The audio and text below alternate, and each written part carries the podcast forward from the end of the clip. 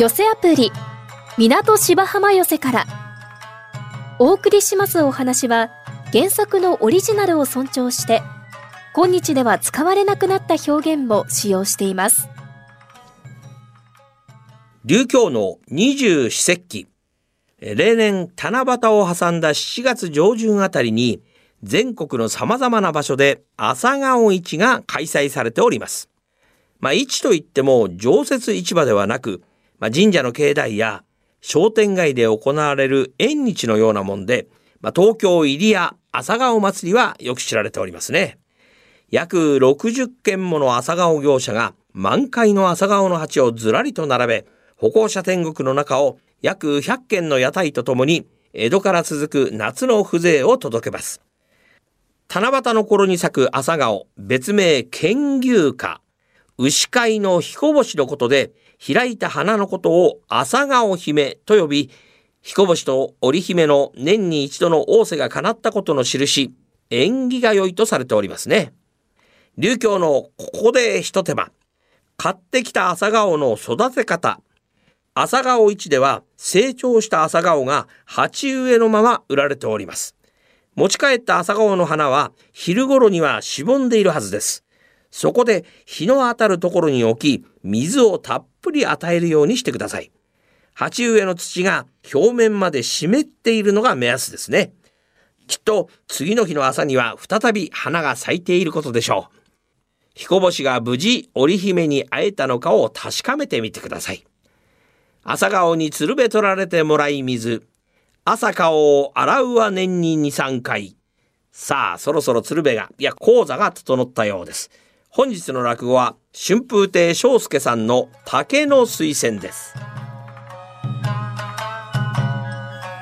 まではこっちから誕生の催促はしねえ。それが俺たち宿屋仲間の心意気ってなもんじゃねえか。そんなこと私だって分かってるわよ。そら確かにね、普通のお客様だったら20日泊まろうが、いい朝一月泊まろうが、こっちから誕生の催促はしないわよ。ただ2階のあれ、まともじゃないだろ？なんだまともじゃねえって。なんかやったのかい？本当にあんたってな、もう10日も止まってるんだから、いい加減気づいてちょうだいよ。いい？まず、朝に一生、昼に一生、夜に一生。寝酒に一生、夜中に一生、夜明けに一生ってこう日に6升の酒飲むのよ。で、あれが来てからというものの贅沢なことばかりやって、ね、タイやヒラメやマグロじゃないと私の口には合わないだなんて、んなこと言い出すのよ。あれがそんなこと言えた形かねだってそうじゃないかさ。帯は方々がほころびちゃって、ね、襟のところは赤でピカピカになっちゃって、着物なんてのはまるでね、東海道みたいな着物を着てるのよ。なんだその東海道みたいな着物っていうのは。継ぎはぎだらけで53次お前よく思いつくね、そんなことね、お前ね。もうとにかくあれが来てからというものの他のお客さん一切寄り付きゃしないんだから、もううちの台所のものがみんな切れちゃったよ。米が切れて、炭が切れて、砂糖が切れて、醤油が切れて、うちで切れないのは台所の包丁。もっと切れないのは、あんたと私の腐れ縁何言ってる妙なこと言うなよ、お前。そんなこと言うなら分かったよ。俺がおめえとどんな思いして一緒にいると思ってんだよ。切ってやるよ。切りましょうよ。あんたに切れるわけないじゃない。なんで俺に切れねえんだよ。だってあんた養子でしょ。何言ってんだよ。養子にだって人権ぐらいあるだろ。マスオさんだって元気に戦って頑張ってん何こんな話をしてるんじゃないの。いいから早く感情をもらっといてちょうだい。分かったうるせえなんて言ってくらいいいんだろ、あんた。いやいやいやいやいや。あのー、ごめんくださいまし。おはようございます。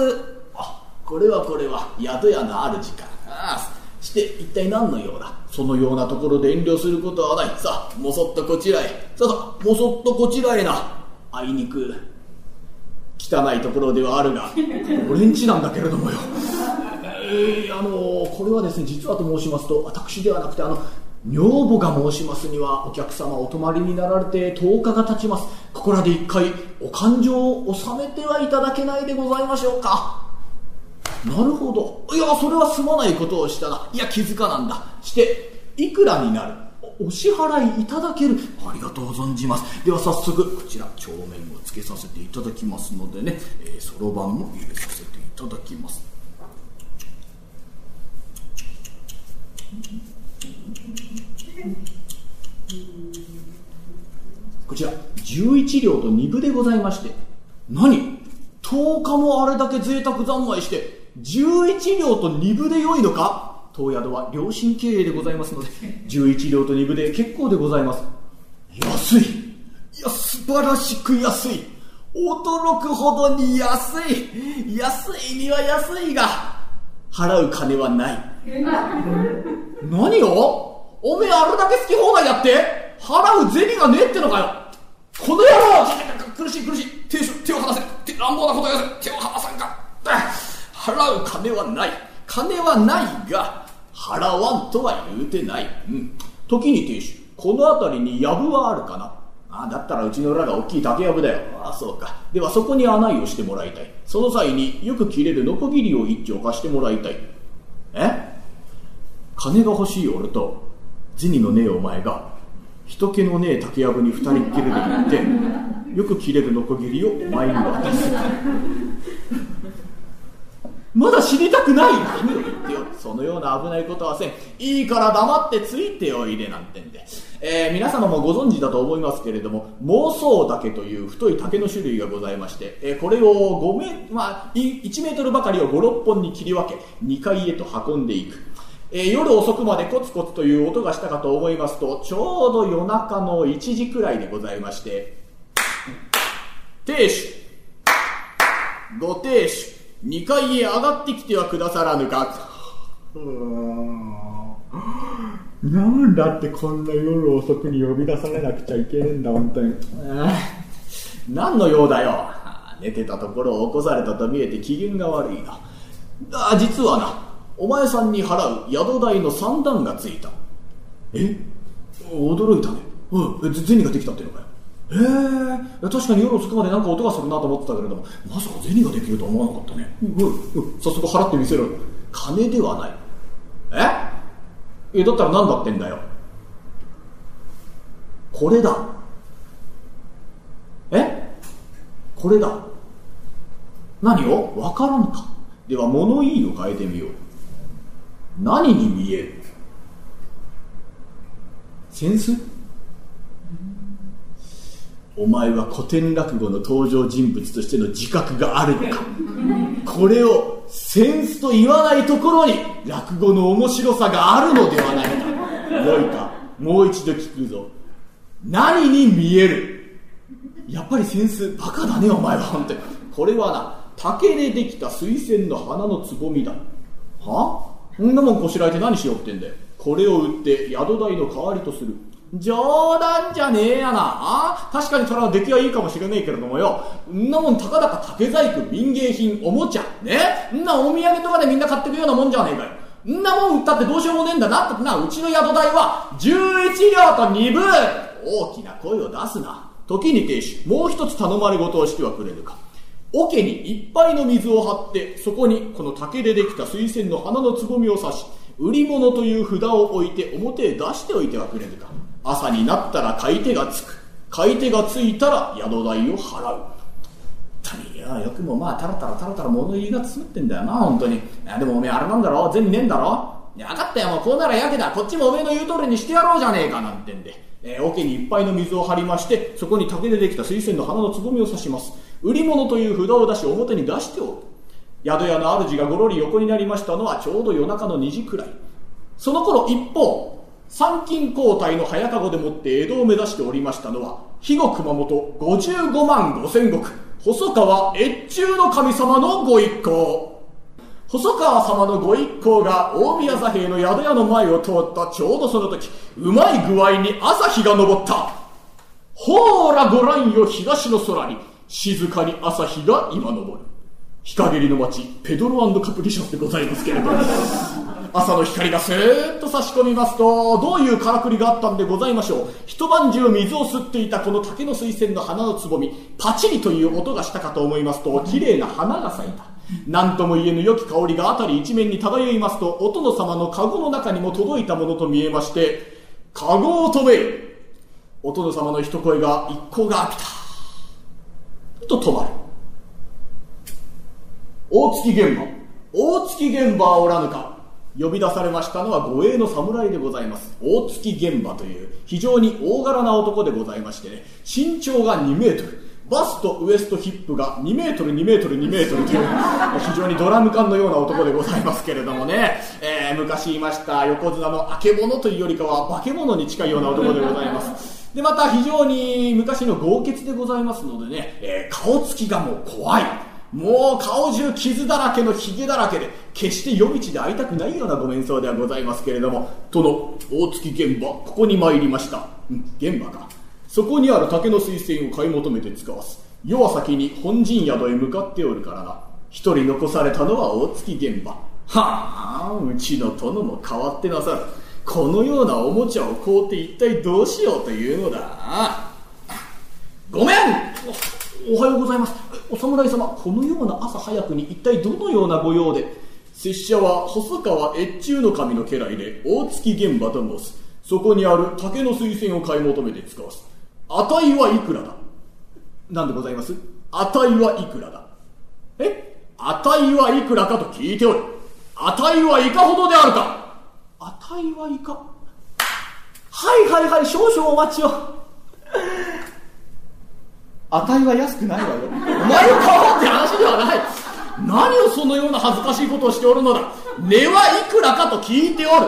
値段でございますね。でしたら少々お待ちを。喜べ。買い手がついたぞ。買い手がついた。一体どんなやつだ。どんなやつだなんつったらおめえ罰が当たるぞ。よく聞いて驚け。火の熊本55万5千石。細川越中の神様よ。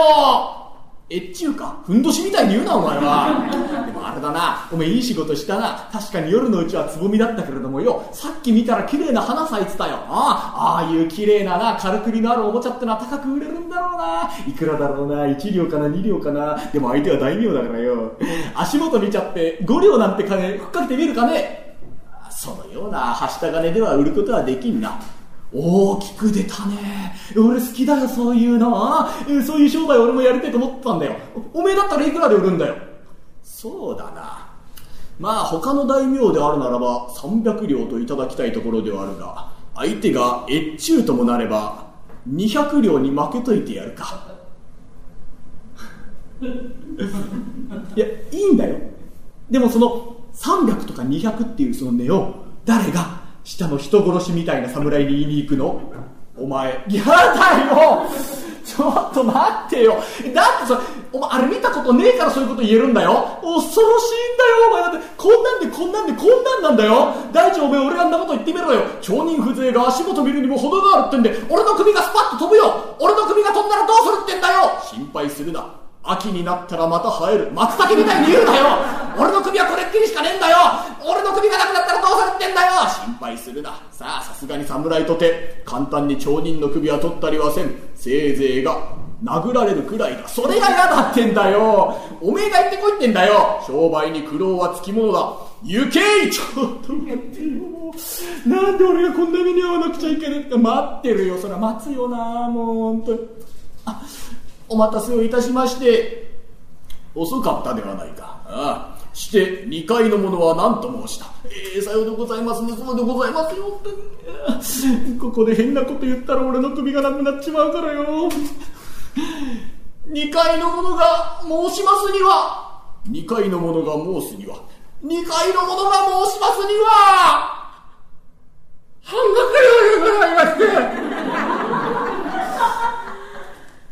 お前今何と申した？ええですから。2階の者が申しますにはそこはよくわかるその後がよくわからん。何と申した？ですから。半額でございますなんと言ってんのかよくわからんな。はっきりと物を申せ。ですから。さようでございます、さようでございますよね。他のお大名でしたらもう少しいただきたいところですけれども、相手が越中の神様ならばといい、指をこういたしまして、相手が他の大名ならもう少しもらいたいが我が越中の神ならばといい指をこうした。20問か？ですよね。私もそうだと思ったんですけどもあの200両。200両！貴様たかだか竹細工にそのような町人風情が足元見るにも程がある。このバカ者目が痛いほら見ろ殴られたじゃねえかよ。心配するな。お前さんを殴った侍が亭主すまぬことをしたと、じきに謝りに戻ってくるから。なんでおめえにんなことがわかるんだよ。俺は実際殴られてんだよ。もうおめえに関わり合いにはなりたくねえ。何を言っておる。他のお客様に失礼があるといけないからな。表でも掃除していろ。なんてね。一方その頃、大月現場と申しますと、この300両だ200両だなんてんで値を、今度は自分のお殿様に伝えなければならない。殿、大月現場、ここに戻りました。現場か？して、竹の水仙はいかがいたした？ええさようでございますね、そうでございますね。ここで妙なこと申したら、拙者の首がのうなってしまうからな。宿屋の主が申しますには、宿屋の主が申すには、宿屋の主が申しますには、半額料でございます。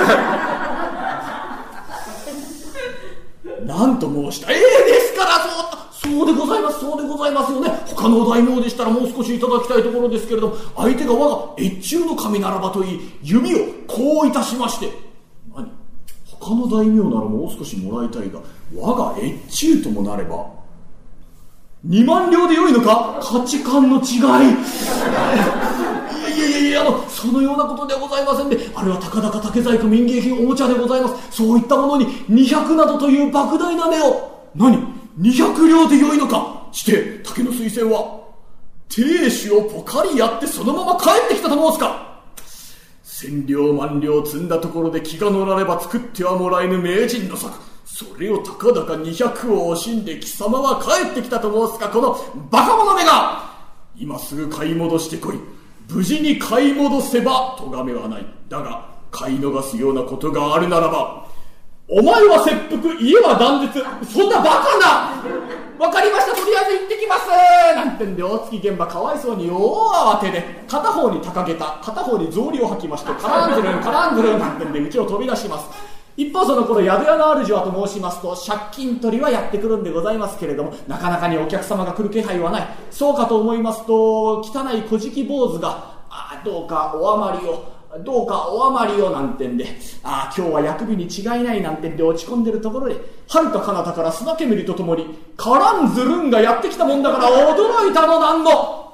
本当にやってきたよ、あの野郎。そうだよ、俺はあっちに頭一発やられてっからよ。復讐するは我にあり昔の尾形健みたいなこと言いますけれども、竹の水仙をうちの中にスーッと隠しまして、売り切れましたと札を出したもんだから大月現場を大慌てで、亭主、すまぬことをした、見る目がなかった。売ってくれんよ、この通り。何？何 ?200 両 ?200 両？ダメ さっきまでなら200両。でもお前俺の頭一発やってるからよ。慰謝料が100両で300両 !300 両。慰謝料とはお前、家庭裁判所か。これ、もう100両やろう。大月現場竹の水仙を大事そうに抱えて帰ります。驚いたよ。本当に300両になっちまった。おっかおっかちょっと来てくれなんだい、まったく。あらええー、あ、そう。だから私言ったじゃない。2階の人、ただものじゃないって。お前散々な物言いだったんだぞ、お前。俺ちょっとよ断りに行ってくるからよ。え、ちょっと待ってくれ。よいしょ。300両になりました何 ?300 になったと。200で良いと申したのに。いい商いをしたな。ああではこの100両はその方取っておけ。残りの200両は旅の路銀としてもらっておくが、それでもよいか。いやいやいやそうは参りませんで、うちの宿代は11両と2分でございます。欲がないな。もう100両やろうか。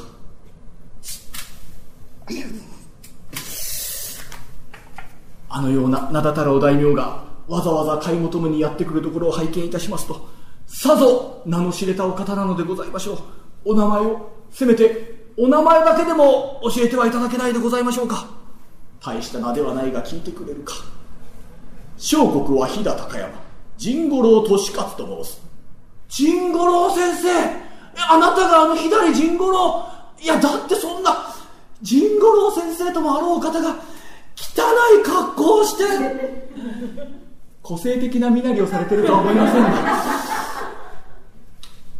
この宿を継ぐ際に先代からよく言われたもんでございます。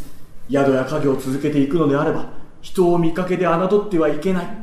人を見かけで判断してはいけないとこのようなことを教えていただいたわけではございますけれどもそういった大事な教えも長い年月のうち忘れてしまうもんでございます。恥じるばかりでございます。人は見かけによらぬもの人は見かけによらぬもの。人は見かけによらぬものでございますな。人は見かけによらぬもの。おっか！さっきの小じき坊主呼び戻してきなこれこれご亭主そんなに慌てていかがいたした？あなたが神五郎先生ならさっきの坊主弘法大師かもしれないや。お腹入りは港芝浜笑いが一番 MSS1 ピックアップ。大きなお世話役金霊社十八がただいまブームの社会人落語をハイライトでご紹介します、えー、今日は信濃屋中蔵さんの竹の子をご紹介します。中蔵さんは天狗連仲間ではちょっとした有名人です。ちょうど1年前の今日7月3日新潟県妙高高原の北国街道関川の関所道の歴史館主催第10回記念関所寄せでの演目ですこれこれでくない殿お呼びでございますああ早速にやってまいったなその方何をしとったえー、今御前部の支度をしておりますおおさようかうん昼かして昼寝の際は何であるかな？えー、本日は殿にはタケノコを召し上がっていただく所存でございます。タケノコおお、そのような時期であるか。うん、一年と申すものは早いもんだろうな。結構だよぞ。タケノコはわしの好物だ。うん？していかがいたした？出入りの秋人からあがない求めたものであるか？いいえ、そうではございません。えー、お隣の、えー、竹林から塀を越えまして、我が家の庭先にタケノコが顔を出してございます。それを密かに取りまして、殿に召し上がっていただく所存でございました。さばけたことを申すな。うん？仮にもその方は武士であろう。武士たる者が、銀貨の者を黙って食する。そのようなことができるわけがなかろう。というか、一つ断りを入れるか。断りと申します。うん。その方な、銀貨に参ってた。あのじいさんに、うん、実は後藤家の竹の子殿が、えー、塀を越えまして、当家の庭先にえ、泥面を差し出しまして土足で踏み込んでまいりました。いかに名もなきものとは申すこれが戦国の宮であれば患者におろしき振る舞いでございます。ゆえ当方で召し取りまして戦議いたしましたが何としても不埒でございます。故に手打ちにしと存じます。この段お断りに上がった次第でございます。こう言ってまいるああなるほど。面白うございますな。行ってまいります。うんうまくやってまいれ。ようかその方が戻ってくる前にだわしは、えー、このな、かつお節を書いて待っとくでな、うまくやってまいれ。は、行ってまいりまする。お願いでございます。お願いでございます。ほーれ、おどなたかと思ったら、林家の、別内殿ではないか。あ今日は何のご用向きでござるな？それがでございます。え実は、後藤家様の竹の子殿が、塀を越えまして、当家の庭先に泥面を差し出し、土足で踏み込んでまいりました。いかに名もなきものとは申せ、これが戦国の御用であれば患者におろしき振る舞いでございますので、当家で召し取って戦議いたしましたが、なんとも不埒でございますゆえ、手打ちにする所存でございます。このことをお断りに上がった次第でございます。な、なんと、ごもっともでござる。一切承知つかます。あ、さようでございます。それでは早速屋敷に戻りまして、主に伝えます。ま、待たれ待たれ待たれ。待たれべくない殿。うん、そうは言ってもな、あのタケノコメワだ。うん、当家において長らく慈しみ育てたもの。うん、実はあれほどいいものはないのだ。ぜひ武士の情けを持って、あの者の亡骸だけは当方にお下げ渡し願いと。何ですか？亡骸でございます。さよう。ぜひお伝え願いたい。かしこまりました。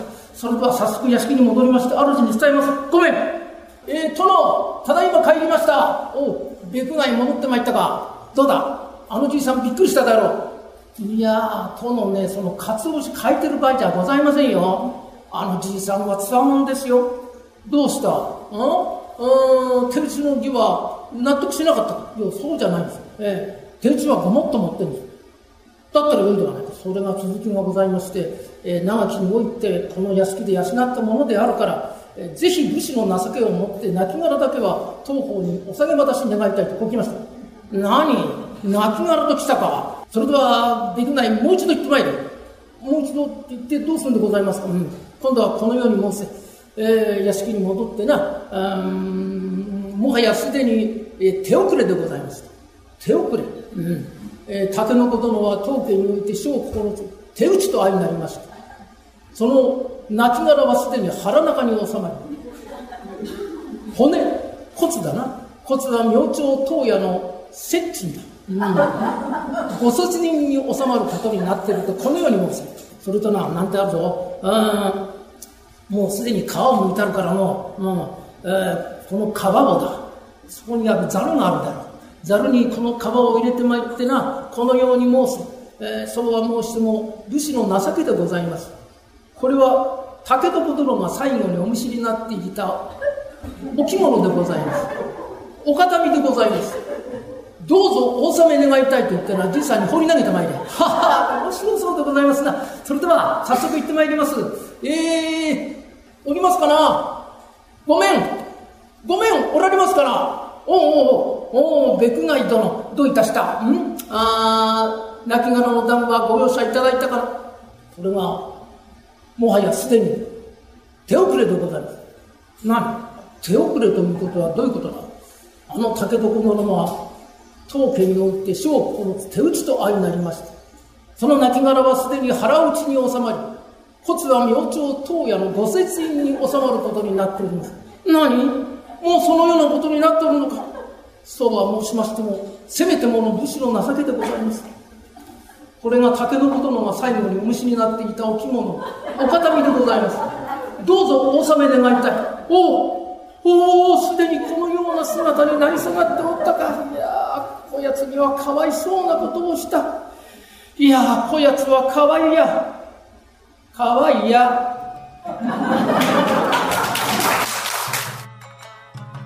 いかがでしたか？来週は春風亭白紙師匠の王居の幽霊をお送りします。